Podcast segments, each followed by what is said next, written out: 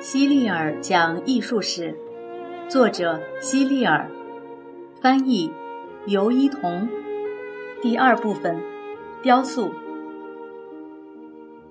第十七章，切利尼和珀尔修斯。从前有一个名叫维努托·切利尼的意大利金匠，他能用金银或石头做出非常好看的东西。现在他的这些作品。已经被当成无价之宝而陈列在博物馆里。虽然切利尼是一个金匠，但是他相信自己能够做出世界上最好的雕刻艺术品。他逢人便吹嘘自己，但是人们却没有嘲笑他，因为他雕刻出来的东西确实非常漂亮，就和他自己吹嘘的一样。切利尼生活在佛罗伦萨。当时的佛罗伦萨公爵要他制作一座表现珀尔修斯杀死美杜莎的青铜雕像。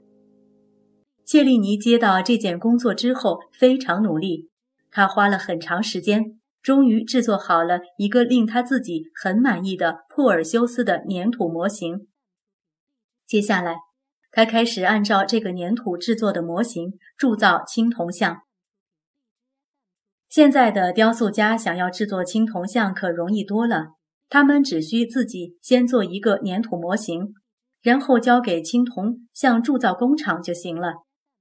可是，在文艺复兴时期，大多数雕塑家不但要自己做粘土模型，还要亲手完成铸铜的工作。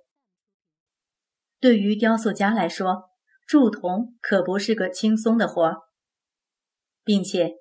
切里尼要铸的珀尔修斯与美杜莎的铜像，尺寸比真人还要大。佛罗伦萨人都说，切里尼不过是个小金匠，做点小东西还过得去，但是要铸那么大的青铜雕像，肯定做不好。就连佛罗伦萨公爵也开始担忧起来，毕竟切利尼只是一个做珠宝工艺品的金匠。面对大家的质疑。切利尼不但没有放弃，反而更加想做好这座青铜雕像来证明自己。他首先建造了一个大熔炉来融化青铜，接着又挖了一个地窖，把模型放进去，通过管道把融化的青铜流到模型上。青铜冷却硬化之后，就是青铜像了。为了简化工作流程，切利尼先试着为美杜莎的模型浇筑铜水。结果大获成功。接下来，切利尼开始铸造雕像的主体部分，也就是珀尔修斯。由于珀尔修斯体积巨大，而且形状也不规则，因此难度就更大了。切利尼日夜操劳，生怕熔炉里的火熄灭，那样就会前功尽弃了。因为太过劳累，切利尼不得不卧床养病。然后让助手们根据他的指示进行操作。没过多久，助手来到切利尼的房间，告诉他青铜融化后的浓度不对，铜像被毁坏了。切利尼听到这个消息，顾不上自己的病情，立刻跳下床，跑到熔炉旁边，狠狠地把助手们臭骂了一顿。就在这时，突然下了一场大暴雨。暴雨过后，雨势渐渐小了。切利尼派两个助手去买回许多木材，用来加大熔炉中的火势。可是旺盛的火苗一下子又把屋顶给点着了，他只好命令助手支起木板和毛毯挡雨。接着，他和助手们不停地用长铁棒搅拌青铜溶液，直至合适的浓度。突然，亮光一闪，接着传来了爆炸声。把切利尼和助手吓得一动也不敢动。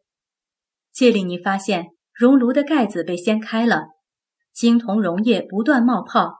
他立刻打开管道，让青铜溶液流到地窖中的粘土模型上去。青铜溶液流动得十分缓慢。切利尼想，可能是因为溶液中与铜混合的那种金属熔点过低，先被高温融化掉了。所以导致青铜溶液没法流动。你猜猜他会用什么办法来解决这个问题呢？你肯定想不到。他竟然把家里所有的碗盘都丢进熔炉，因为这些碗盘都是用质地柔软的铅吸娣合金制作的，它们融化后能促进青铜溶液的流动，这样没过多久，青铜溶液就填满了整个粘土模型。切利尼成功了，他的病也神奇般的痊愈了。不过家里的碗盘全没了，第二天早上。他的仆人不得不再去买新的碗盘，才能开始做早餐。在二百二十四页中，你能看到的就是切利尼用青铜制作的那尊雕像。雕像刻画的是珀尔修斯割下美杜莎头颅的场景。雕塑中的珀尔修斯手持美杜莎的人头，但是没有看到他的眼睛，因为任何人看到美杜莎的眼睛之后。都会变成石头，你看到了吗？切利尼连美杜莎头部流血的这个细节都用青铜表现出来了。这尊雕像一直放在佛罗伦萨，直到现在还在那里。人们在得知切利尼制作这座雕像时的故事后，都更加喜爱这尊雕像了。